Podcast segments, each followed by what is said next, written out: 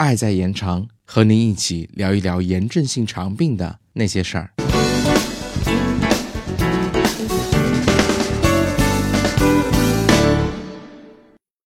大家好，今天我们来聊一聊用特定碳水化合物治疗炎症性肠病是否可行。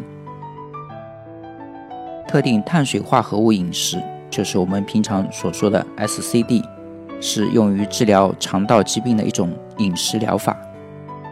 它通过减少复合碳水化合物的摄入，来调节肠道菌群，缓解肠道损伤，从而使肠道恢复营养吸收功能。大家最关心的一个话题可能是，SCD 治疗对我是否有效？二零一三年，Rush 大学的莫特鲁伊博士研究组研究了 SCD 与肠道菌群多样化的相关性，以及 SCD 对 IBD 患者的效果。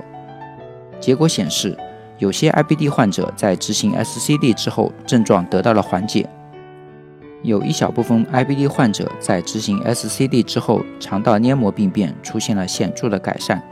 并逐渐愈合，甚至可以减少或者停止使用免疫抑制剂好几年。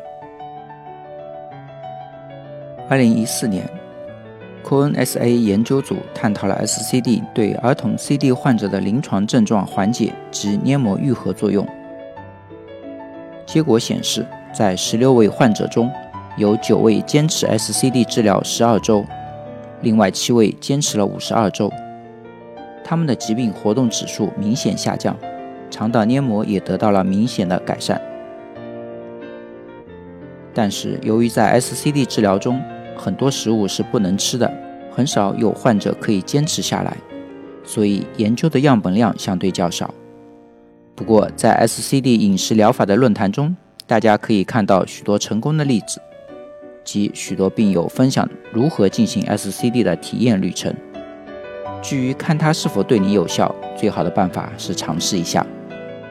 同时，推荐大家阅读 Elaine Concher 的著作《打破恶性循环》，里面详细介绍了 SCD 食谱、如何开始 SCD 以及 SCD 治疗后的相关知识。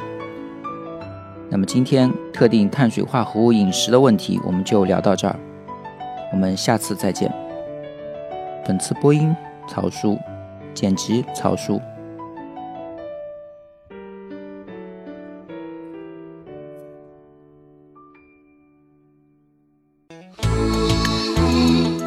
本节目由 CCCF 爱在延长炎症性肠病基金会独家录制播出。节目内容感谢由浙江大学出版社出版的《溃疡性结肠炎和克罗恩病你问我答》丛书。更多详情，请欢迎关注爱在延长官方网站及微博、微信公众号，期待您的互动。